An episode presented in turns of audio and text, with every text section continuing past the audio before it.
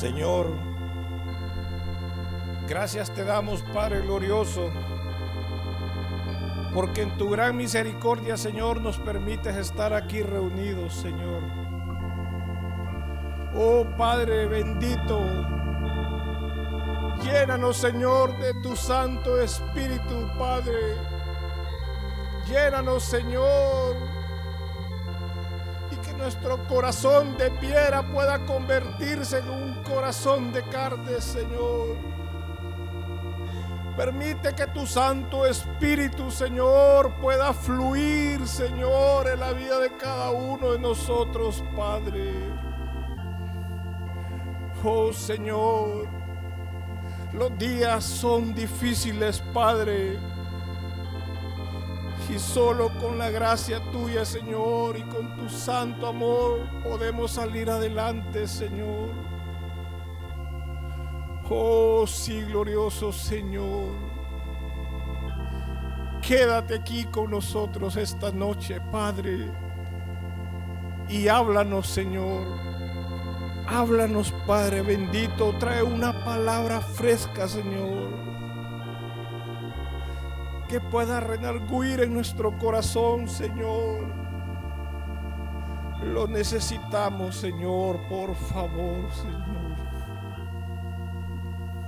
Bendito sea tu santo nombre, Padre. Amén.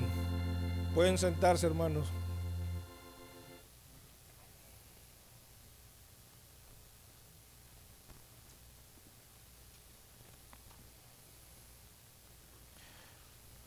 Veces el enemigo, a veces el enemigo no quiere que el Señor hable. No sé cuántos de ustedes se dieron cuenta, pero cuando entramos hubieron un montón de fallas técnicas en el sonido, en la cámara. Porque ese es el propósito de Satanás de que el pueblo de Dios no se puede enriquecer, que el pueblo de Dios o la gente que está hambrienta de la palabra no puede escuchar la palabra. Pero hermanos, como se ha repetido vez, tras vez aquí en la iglesia, el Dios que nosotros tenemos es más grande que cualquier situación que pueda pasar.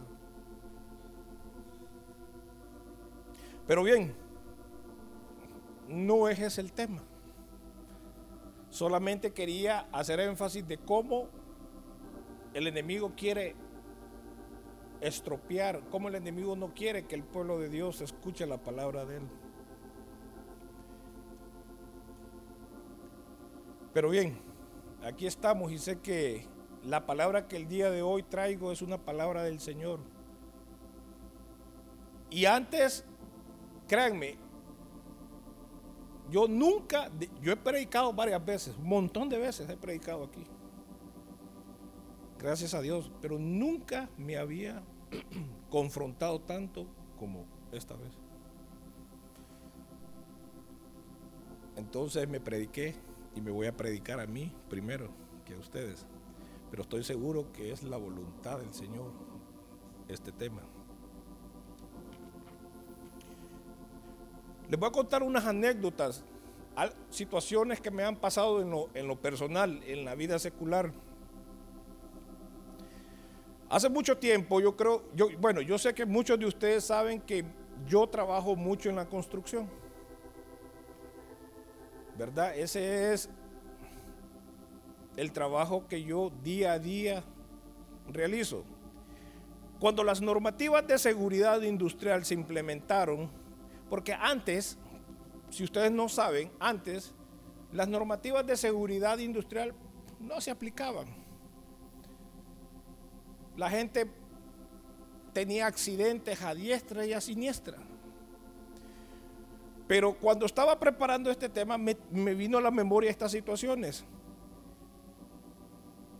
Yo me propuse, me propuse que iba a implementar las normas y la de medida de seguridad industrial y obligué a todos los a, todas las personas que trabajan en construcción a utilizar sus dispositivos de seguridad. Llámese un casco, sus zapatos adecuados, ¿verdad? Y los que trabajan con, con, trabajo rudo, usar sus guantes. Pero lo que, lo, que, lo que más recuerdo fue que una vez llego a la construcción a supervisar el proyecto y lo primero que veo es de que ninguno de los empleados, de los albañiles que estaban en la construcción, estaban utilizando su, su casco. Y fueron cascos que la empresa compró e invirtió para que ellos se pudieran proteger. Y a la primera, al primero que me encontré, le llamé la atención y le dije, o te pones ese casco o te saco inmediatamente de esta construcción. ¿Cómo se pone usted a creer? Mire el sol que está haciendo y mire, ese casco me duele la cabeza, ¿para qué me lo voy a poner? ¿Saben para qué lo usaban los cascos? Para tomar agua y echaban Coca-Cola y Pepsi y tomaban agua y Coca-Cola con los cascos. Cuando me vieron los demás que yo estaba llamándole la atención, todos se pusieron su casco, pero ese, créanme que me, me salió difícil pero lo hice que se pusiera su casco. Y a regañadientes se fue de donde yo estaba. Y había una pared como de 7 metros de alto, ya, ya la llevaban bien alto. Y en lo que él va a regañadientes, murmurando, pero con el casco puesto, se ha caído un bloque de los 7 metros y le ha caído en la cabeza. Quedó más urumbo que a saber qué, pero no se murió. Ese aparato lo protegió y le salvó la vida. Y cuando le cayó, nunca se me olvida que cuando le cayó el bloque, me quedó viendo con una cara como que de agradecimiento, no sé. Aparte que quedó medio, ¿verdad? Porque un, pedazo de bloque desde una altura es bien fuerte. Pero se salvó. Ahí anda vivito y coleando. Otra anécdota. Recuerdo que estaban unos, unos, unos, unos empleados también cambiando un techo. Y el techo era de fibrocemento. Había, el edificio tenía una altura como de 9 metros. Para que ustedes tengan una noción de la altura, aquí, aquí más o menos tenemos 5 a 6 metros. 9 metros son 3 metros más arriba. Entonces, estaban cambiando las láminas de fibrocemento. Y uno de mis empleados, un empleado humilde, vio que la gente estaba ahí arriba haciendo las operaciones sin la más mínima medida de seguridad. Y se subió él, se tomó la molestia, subió con una escalera al techo y le dijo, fulano de tal, ¿cómo te pones a trabajar así? Mira, ese, ese techo en cualquier momento se quiebra y te matas bájate vos, tal por cual, si vos ni sabés, aquí los expertos somos nosotros, tenemos tantos años de trabajar en este tipo de construcción y venís vos a decirnos lo que tenemos que hacer. Miren, les dice aquel, les insisto, hombre, pongan unas tablas, hombre, se puede caer alguien de ustedes. Ah, bájate de aquí, y etcétera. Lo humillaron. El empleado mío se bajó. Y a las dos o tres horas, las alarmas el muchacho se había caído y cayó de cabeza sobre un piso de concreto y es historia. La persona murió. Caer desde 9 metros de alto sobre el piso, ustedes ya se imaginan. Todo por menospreciar la instrucción de una persona. Como en la vida real cómo en nuestro diario vivir nosotros podemos ver cuán importante es que nosotros sigamos instrucciones. Cuán importante es que nosotros aprendamos a obedecer. ¿Cuánto nos cuesta a nosotros obedecer? El que nosotros, hermanos, aprendamos a obedecer, nos va a traer éxito en esta vida. Nos va a hacer que nuestra vida dure por mucho tiempo, mientras este sistema de cosas todavía está con nosotros. Fíjense bien, nuestros padres, cuando éramos chiquitos, cuando éramos recién nacidos, aparte de amarnos, nuestros padres nos trataban de guiar, ¿sí o no? Desde muy pequeños nosotros estamos recibiendo instrucciones. Desde muy pequeños nuestros papás, no hagas eso. Si, si tocas esa, esa, esa plancha te vas a quemar. Te voy a dar vara, te voy a hacer esto. No toques. ¿Sí o no? Esas son la serie de instrucciones que recibimos nosotros desde pequeños. Muchos aprendieron que la, que la, que la, plancha calienta porque metieron la mano donde no tenían que meterla. Pero hermanos, el hombre, el ser humano, ha cometido un error. Y es que nosotros queremos dar instrucciones a nuestros hijos para que puedan estar en esta vida sin cometer o, para que puedan estar en esta vida pasándolo de una manera sin inconvenientes. Pero ese ha sido un error.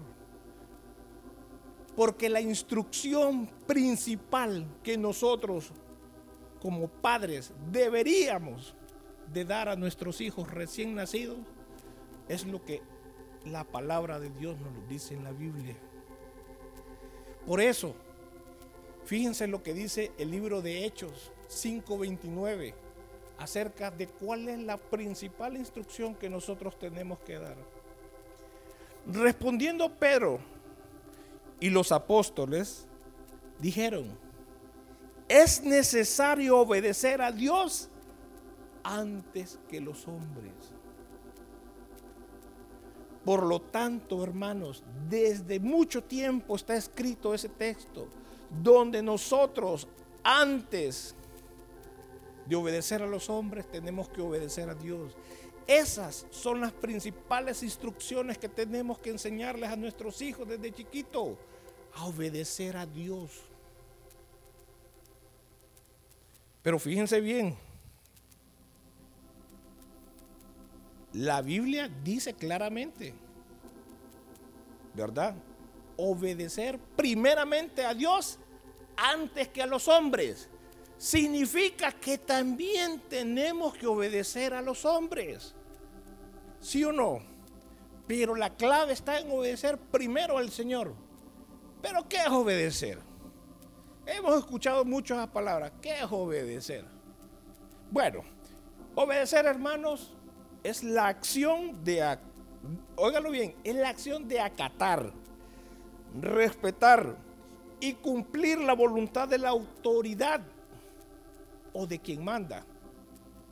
Pero la definición que más me llamó la atención y que más me gustó a mí es que dice que obedecer es el acto de cumplir las órdenes con sumisión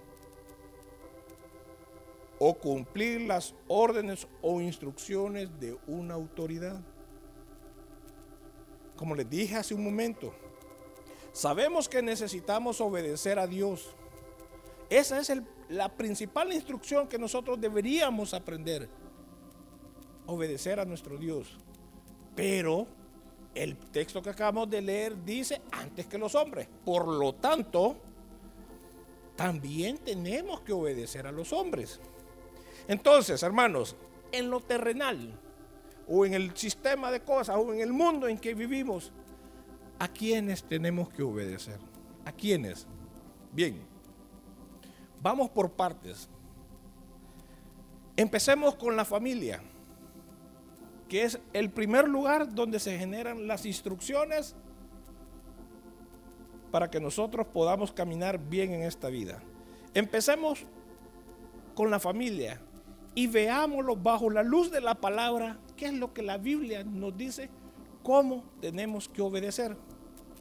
Vayamos por favor al libro de Efesios, el capítulo 5 y versículo 22, y empecemos a ver cómo tenemos que obedecer en el ámbito familiar. aunque aquí me voy a meter un poco en problemas. Dice Efesios 5:22, las casadas estén sujetas a sus propios maridos, como al Señor, porque el marido es cabeza de la mujer, así como Cristo es cabeza de la iglesia, la cual es su cuerpo y Él es su Salvador. Vuelvo a leer, las casadas estén sujetas a sus propios maridos. Hermanos, ¿cuánto misterio hay en, esa, en ese texto bíblico? Y muchas veces lo hemos leído y muchos de nosotros los varones lo hemos interpretado. No nos equivoquemos que es que tener que la mujer va a estar sujeta a nosotros es que vamos a tenerlas como criadas. No, no es que vamos a venir, hey, ilustrame los zapatos. No, no nos equivoquemos.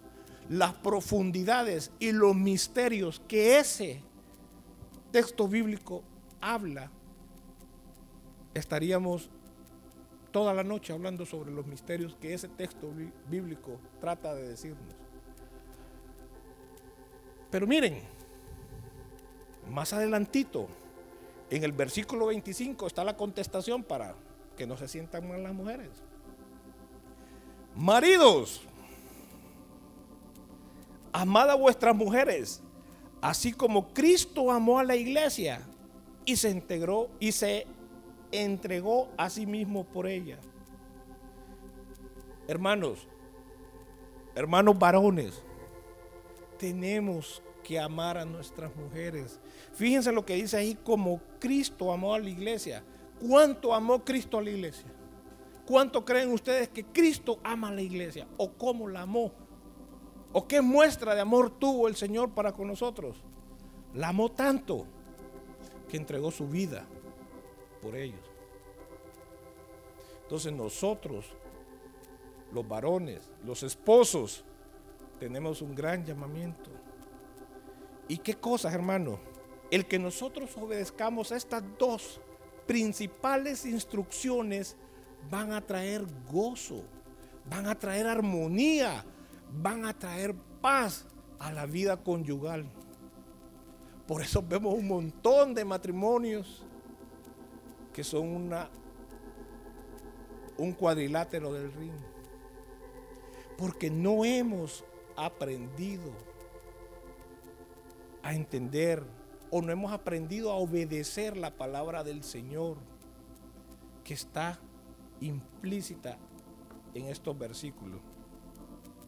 Seguimos con la familia, los hijos. Más adelantitos en Efesios 6, 1 al 3. Dice en Efesios 6, 1 al 3. Hijos, obedecer en el Señor a vuestros padres, porque esto es justo. Hermanos, hijos, honra a tu padre y a tu madre que es el primer mandamiento con promesa, para que te vaya bien y seas de larga vida sobre la tierra. Honra a padre y madre.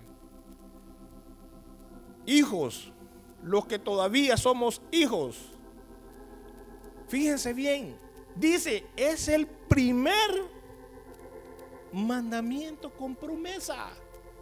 ¿Cuánta profundidad hay en que nosotros, hijos, honremos a nuestros padres y a nuestras madres. Y muchos, muchos hijos han leído este versículo. Han leído y lo, y lo pasan de, con una lectura superficial. Hijos, es la primer, el primer mandamiento que tiene una promesa para que nuestros días se hagan largos en esta tierra. Hermanos, aquí la Biblia nos muestra dos instrucciones básicas para que en nuestra familia, en nuestra vida familiar pueda haber gozo, pueda haber, pueda haber alegría, que es lo mismo gozo, que pueda haber paz, es lo más importante, y que pueda haber amor. Sigamos en nuestros trabajos o en la vida secular. Vamos a leer Efesios 6, 5 y 6.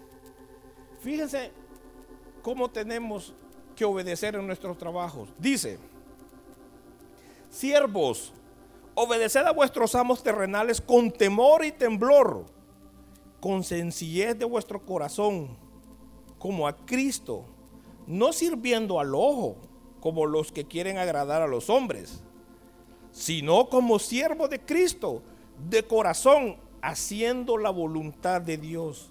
Y miren hermanos, en lo personal, esto yo lo vivo día a día.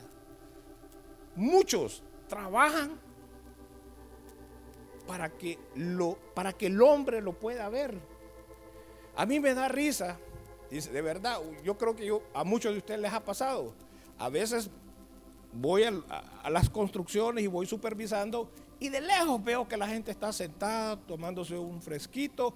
Cuando alguien le dice, allá viene, todos se ponen, corren a hacer que están trabajando. Quieren quedar bien con el jefe. Y muchos trabajamos para que el hombre nos vea, hermanos. Dice aquí claramente que tenemos que trabajar como siervos de Cristo. Miren, hermanos, el ojo humano solo, va, solo ve lo que le conviene. El ojo de Dios trae bendición. Entonces, una instrucción básica que tenemos que aprender a obedecer es esa. Trabajemos como que fuera para Cristo. Miren, yo siempre he dicho, las reuniones de los jueves, muchos hermanos las menosprecian. Pero a veces, a mí en lo personal, a mí en lo personal, donde el Señor más me ha hablado a mí es en los días jueves. Y nunca olvido una de las prédicas que dio la hermana Sari aquí sobre una mía más.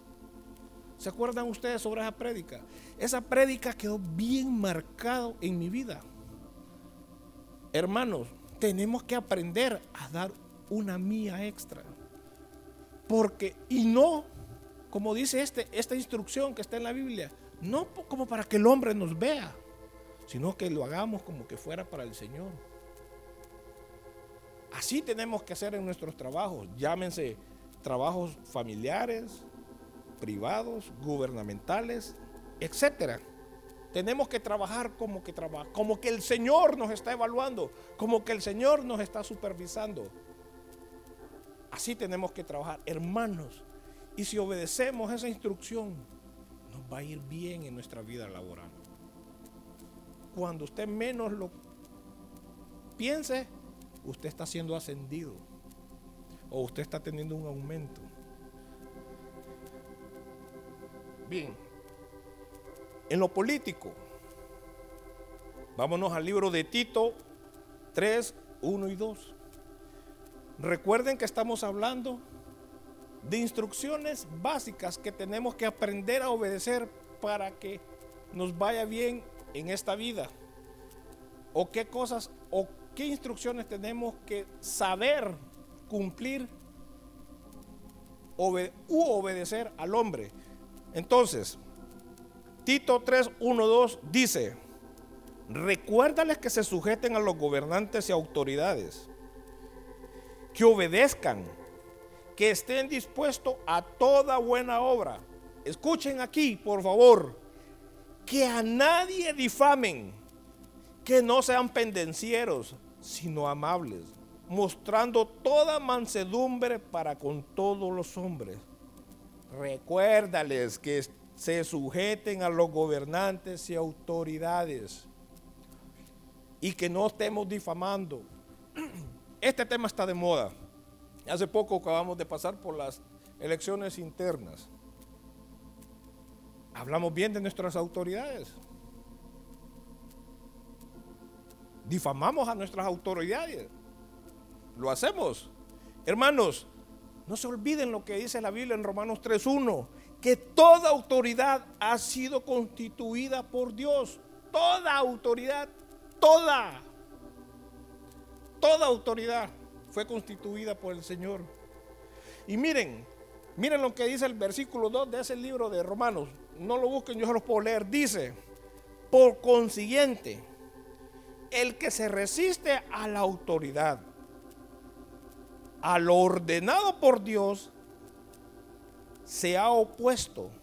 Y los que se han opuesto sobre sí recibirán condenación. Qué delicado es que nosotros no aprendamos a obedecer a nuestras autoridades. No, hermanos, no son los hombres que ponen las autoridades.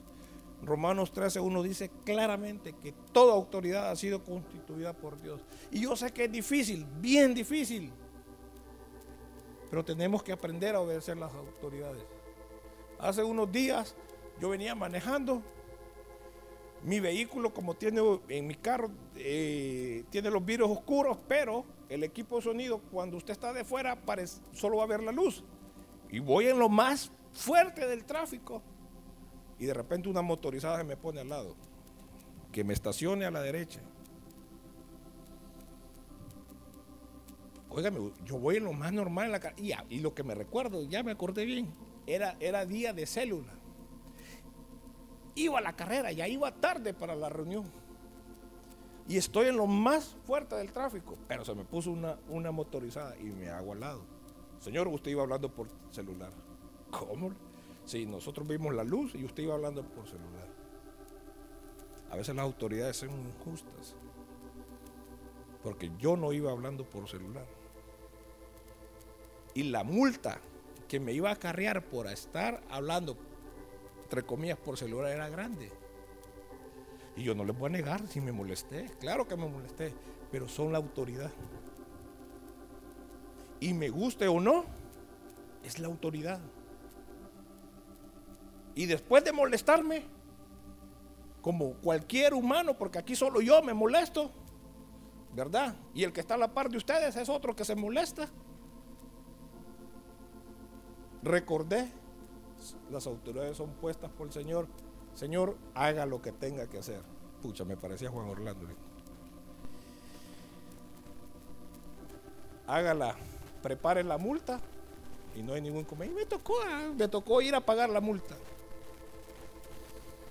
Pero las autoridades fueron puestas y constituidas por el Señor. Respetémoslas, nos gusten o no. En la iglesia, vámonos al libro de Hebreos 13, 17.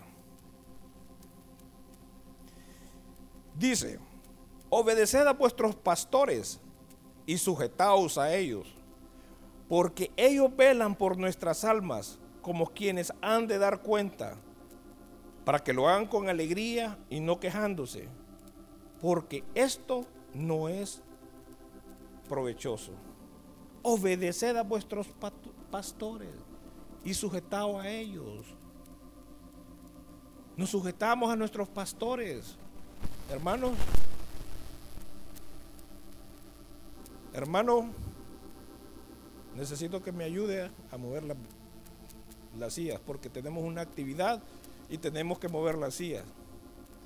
Con gozo lo hacemos, ahí dice claramente, ¿eh? para que lo hagan con alegría, dice. Así lo hacemos. y el pastor que se cree, eh, no papá, eh, yo ando bien, bien cambiadito, voy a sudar. Sujetaos a los pastores, dice la Biblia. Viene la hermana pastora hermana, ese vestido no le queda bien. ¿Cómo? No, hombre, si mire qué flojo está este vestido. Sujetaos a los pastores, porque ellos están velando por nosotros. Hermanos, la carga que esos hombres es difícil de llevar. Y ellos están intercediendo día y noche, día y a día por nosotros. Entonces, hermanos, si nosotros nos sujetamos a nuestros, a nuestros pastores, el Señor se va a agradar de nosotros también. Como les digo, hermanos, la Biblia nos da instrucciones claras para que nuestra vida sea menos complicada. Y ha estado escrita todas esas instrucciones desde hace mucho tiempo. Y las hemos leído. Y muchas de esas las hemos pasado de alto. Es importante que aprendamos a vivir en este sistema, en, esta, en este mundo, de la mejor manera. Si nosotros acatamos ese conjunto de instrucciones que fueron dados por sabiduría divina, nos va a ir bien. Y como les dije, hermano, todas las instrucciones son buenas, pero las más importantes es como decía el libro de Hechos 529 cuando lo vuelvo a leer, respondiendo Pedro y los apóstoles dijeron, es necesario obedecer a Dios antes que a los hombres. Por lo tanto, hermanos, cuando nosotros obedecemos al Señor, nosotros qué mostramos cuando obedecemos a una persona? Cuando obedecemos a una persona vamos a demostrar humillación, vamos a demostrar que amamos a esa persona. Por eso el Señor se agrada que nosotros seamos obedientes. Y miren, y nosotros cantamos, Dios reina. Y nosotros decimos, Dios es mi Señor. Pero le estamos obedeciendo a nuestro Señor. ¿Le obedecemos a nuestro Señor? Si decimos que Dios reina sobre nosotros, estamos siguiendo sus instrucciones.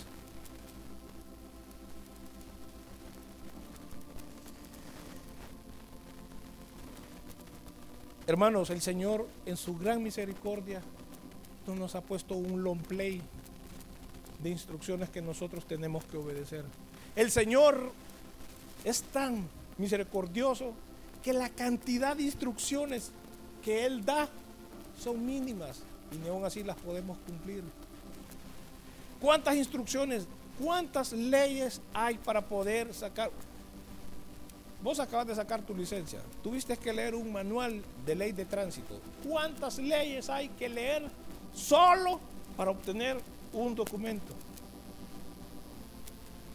Un montón. Y nos las aprendemos. Hacemos los exámenes sacar nuestra licencia. Y sacamos 100. Y el Señor nos puso 10.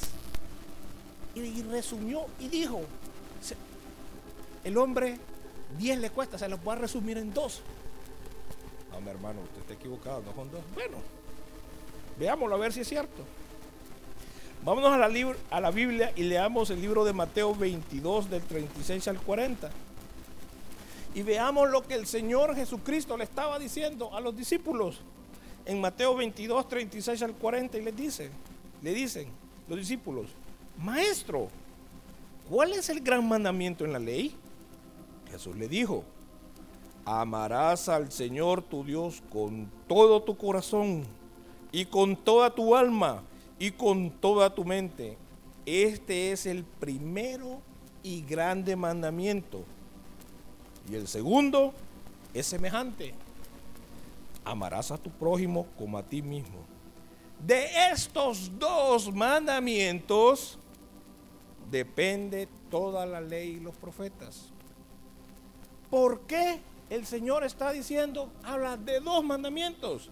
Porque si ustedes, que son muy conocedores, y, y vemos los diez mandamientos que son las leyes que el Señor le dio a Moisés, los primeros cuatro, los primeros cuatro mandamientos que son, amarás a tu Dios, no te harás ídolos, no usarás el nombre de Dios en vano y respetarás el día del reposo son mandamientos que se refieren a amar al Señor. Y el restante mandamientos es amar al prójimo. Donde dice, honra padre, no matarás, no cometerás adulterio, no hurtarás, no levantarás falso testimonio y no codiciarás. Esos restantes se refieren al prójimo. Por eso ahí Cristo está simplificando la cosa y está diciendo, amarás a tu Dios con todo tu corazón y con toda tu alma. Dice, ese es el primero y más grande. El primero y más grande. Tenemos que obedecer, tenemos que aprender a amar a Dios. Como les dije, si lo amamos, vamos a obedecerlo. Hermanos, el Señor nos está llamando para que nosotros lo obedezcamos. El Señor quiere que nosotros lo obedezcamos. ¿Por qué? Porque Él quiere bendecirnos. El Señor quiere darnos mucho a nosotros. Si somos sus hijos mimados. Si somos su creación. Nos amó tanto. Tanto. Que dio a su hijo para que usted estuviera aquí sentado y tuviera la oportunidad. Y que usted y que yo tuviéramos la oportunidad de tener vida eterna por el sacrificio de su Hijo. Entonces Él quiere que le obedezcamos. Si no, miren, leamos la Biblia en Jeremías 7:23. Dice en Jeremías 7:23, mas esto les mandé diciendo, escuchad mi voz. En otra versión de la Biblia dice, obedeced mi voz. Y miren lo que dice. Y seré a vosotros por Dios y vosotros me seréis por pueblo. Y andad en todo camino que os mande para que os vaya bien. Eso es lo que el Señor quiere. Eso es lo que Él quiere. Obedeced mi voz, dice. Obedézcanme. Y ustedes van a ser mi pueblo. Y a quien no le gusta de aquí que le vaya bien en esta vida. ¿A quién no le gusta que le vaya bien en esta vida? A mí sí me gusta que me vaya bien. Tengo que aprender a obedecer al Señor. Y miren hermanos, obedecer nos va a traer bendiciones. Nos va a traer un montón de cosas buenas. Pero ahora viene lo triste, el desobedecerle a Dios. Y créanme, por eso les dije al principio, yo he predicado, he leído la Biblia, pero nunca había reparado en la parte que viene. Nunca lo había reparado. Y esta parte me hizo temblar. ¿Qué pasa cuando desobedecemos a Dios? Hermanos, es delicadísimo desobedecer al Señor. Ustedes saben que hay dos pecados que el Señor aborrece más que cualquier otro. Uno es el no acatar el segundo mandamiento. Si no, ahí está en Éxodo 24 al 5. Ahí está el segundo mandamiento. Dice, no te harás imagen ni ninguna semejanza de lo que esté arriba en el cielo, ni abajo en la tierra, ni en las aguas debajo de la tierra. No te inclinarás a ella, ni las honrarás, porque yo soy Jehová tu Dios. Miren, fuerte, celoso, que visito la maldad de los padres sobre los hijos hasta la tercera y cuarta generación de los que me aborrecen. Hermanos, este es un mandamiento en contra de la idolatría. El Señor detesta la idolatría. Es uno de los pecados más fuertes. Y miren, y la segunda o el segundo pecado que también el Señor aborrece son las prácticas del ocultismo. Llámese santería, llámese adivinación, lectura de cartas o tarot, etc. Y miren hermanos, sabiendo esto, que el Señor esos dos pecados los aborrece, es aquí donde a mí me puso a temblar. Y por favor acompáñenme en la Biblia, en el libro de 1 Samuel 15, 22 al 23. Y presten mucha atención, hermanos pero mucha atención. ¿Por qué hice la explicación de esos dos pecados? De la idolatría y del ocultismo. Dice 1 Samuel 15, 22 al 23. Vamos a leerlo. Yo lo voy a leer en la versión de las Américas. No sé si aquí se puede poner también la versión de las Américas. Porque aquí está un poquito más claro. Miren lo que dice en la versión de las Américas. Y Samuel dijo, se complace el Señor tanto en holocaustos y sacrificios como en la obediencia a la voz del Señor? He aquí, el obedecer es mejor que un sacrificio y el prestar atención que la grosura de los carneros. Ojo, porque la rebelión es como pecado de adivinación y la desobediencia como iniquidad e idolatría. Por cuanto has desechado la palabra del Señor, Él también te ha desechado para que no seas rey. Eso se lo dijo el Señor por medio del profeta a un rey. Pero hermanos, lo que me hace temblar es esto que la desobediencia es como un pecado de idolatría para el Señor. Y son dos pecados que el Señor aborrece. Si nosotros somos desobedientes, estamos cometiendo un pecado de idolatría. Cuán delicado es esto. ¿Y qué pasa, hermanos, cuando nosotros aprendemos a obedecer, el Señor nos va a recompensar. Por eso hay una historia en la Biblia que a mí me encanta. Me encanta desde que yo tengo la edad de 12 años, que fue cuando la leí por primera vez, que es la historia de Sadrach, Mesach y Abednego. Ellos sí sabían muy bien y conocían muy bien el segundo mandamiento, cuando dice que no te harás imagen ¿verdad? Y no adorarás a ningún otro Dios, ni te inclinarás, dice, ¿verdad? En el segundo mandamiento. Y ustedes conocen la historia de Sadrach, Mesach y Abednego.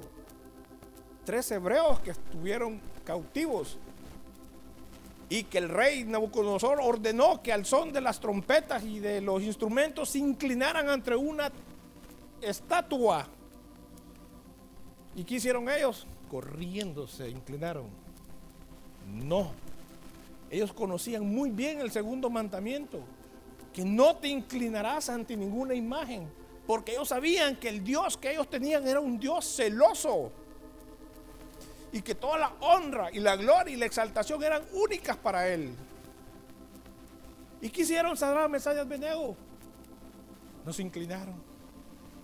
¿Cómo? dijo el rey. No se inclinaron.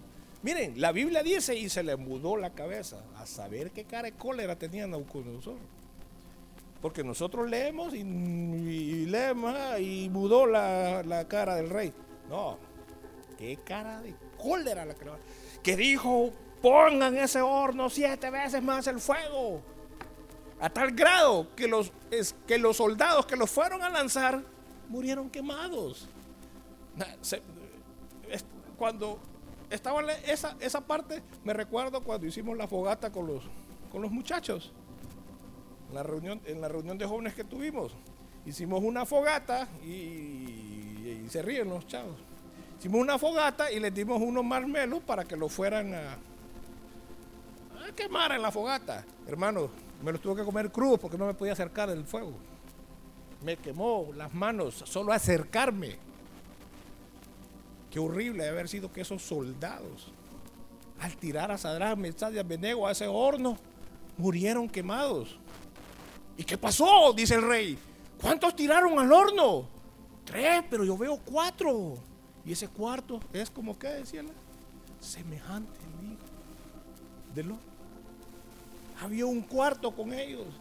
Eso es el premio que el Señor da para aquellos que le obedecen. Sadrach, Mesach y Abednego no murieron. Al contrario, fueron admirados. Y el nombre del Señor fue glorificado.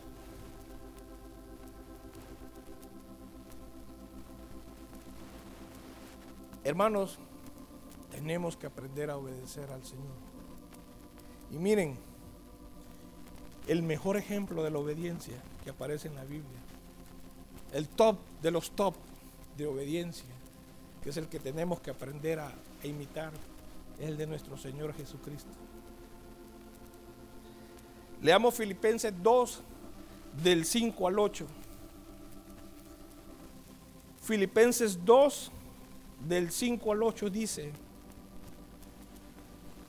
haya pues en vosotros esta actitud que hubo también en Cristo Jesús, el cual aunque existía en forma de Dios, no consideró el ser igual a Dios como algo a que aferrarse, sino que se despojó a sí mismo tomando forma de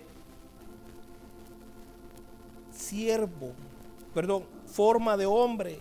Se humilló a sí mismo, haciéndose obediente hasta la muerte y muerte de cruz. Qué gran obediencia la del Señor. Miren, hermanos, cuando yo me pongo a leer sobre la vida de Jesús, me dan ganas de llorar. Me quebranto. ¿Saben por qué? Porque Jesús era igual que usted, igual que yo, de carne y hueso, era un hombre. Y cuando leo la Biblia, y más cuando leo, cuando leemos, leamos, leamos en Mateo 26. En Mateo 26,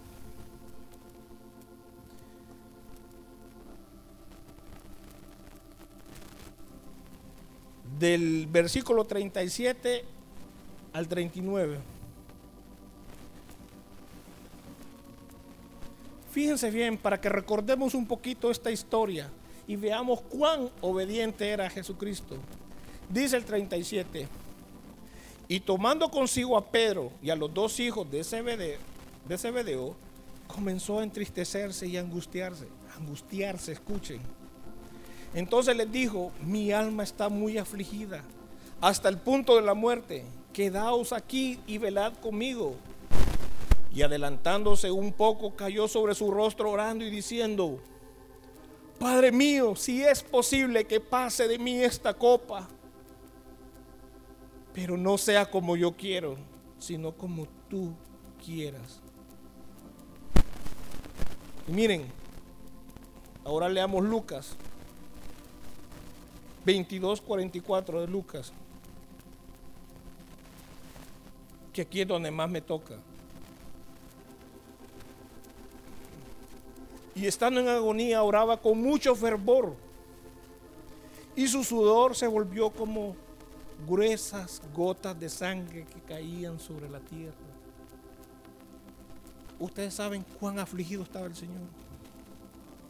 Ustedes se imaginan cuán preocupado estaba el Señor. Miren lo que dice. Cuando, estando en agonía, oraba con mucho fervor y su sudor se volvió como gruesas gotas de sangre.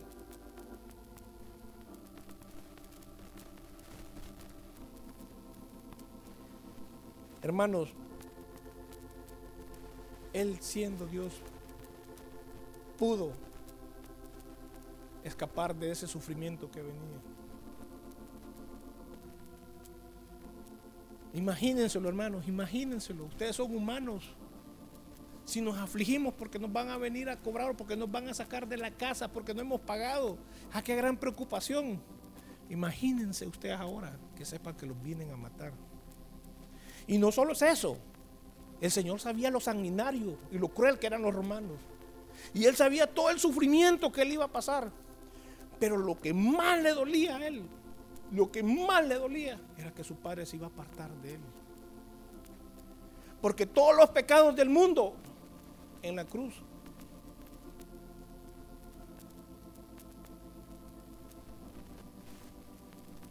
Él lo iba a llevar. Y la santidad de su padre, que es un Dios santo, no iba a estar con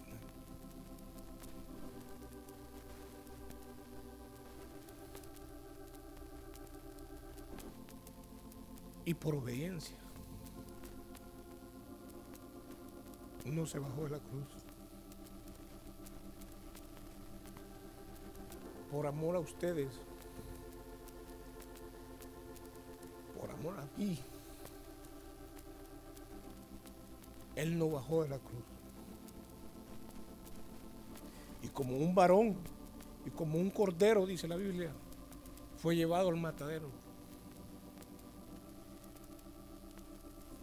Pero obedeció a su padre.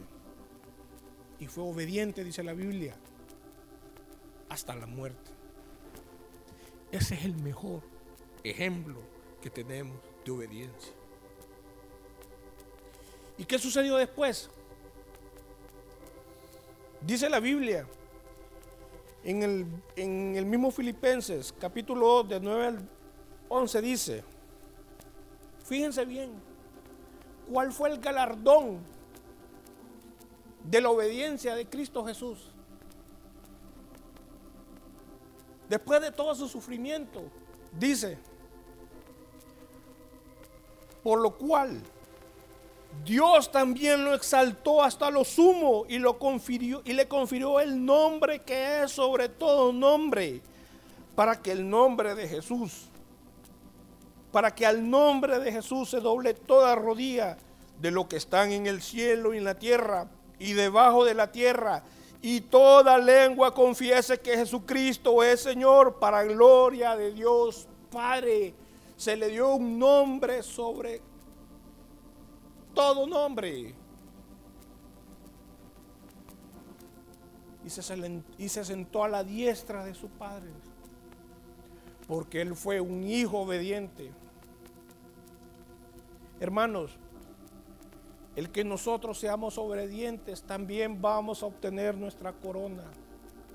Y vamos a decirle al Señor, Señor, yo te amo. Porque aquel que obedece ama y se humilla. Pero el que no obedece le está dando la espalda al Señor. Hermanos, el obedecer solo nos va a traer paz, gozo. Nos va a traer solo beneficios positivos a nuestra vida. El que nosotros obedezcamos. Y hermanos, no olvidemos algo que para mí es muy importante. El que nosotros seamos necios va a ser como un pecado de adivinación. Y es un pecado que el Señor aborrece. ¿Cuánto le hemos desobedecido? ¿Cuánto le hemos cometido pecado de adivinación aquí? ¿Cuántos lo hemos hecho? Pidámosle, hermano, al Señor con todo nuestro corazón que nos ayude a ser obedientes. Pidámosle de todo corazón que nos ayude a ser obedientes. Porque con nuestras fuerzas, con nuestra voluntad, no lo vamos a lograr. Solamente con la gracia de Él, nosotros podemos llegar a ser obedientes. Seamos fieles al Señor, hermano. Él nos manda que le obedezcamos. Si oyeres mi voz, tú serás mi pueblo y yo seré tu Dios. Eso es lo que el Señor quiere hablarnos esta noche. Pónganse de pie, hermano.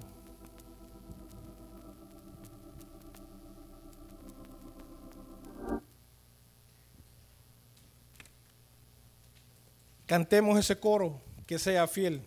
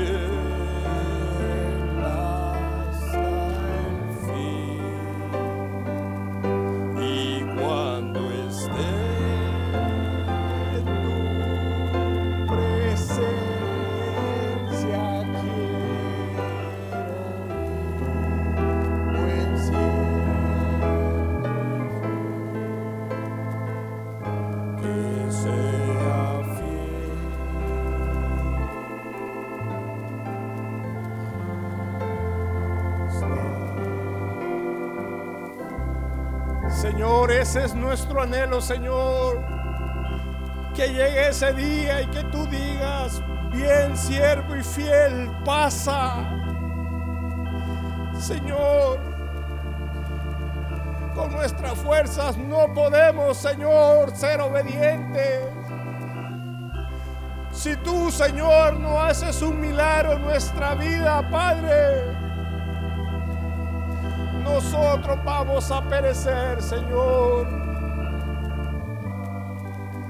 Ayúdanos, Padre, cámbianos. Enséñanos a obedecer, Señor, tus mandamientos.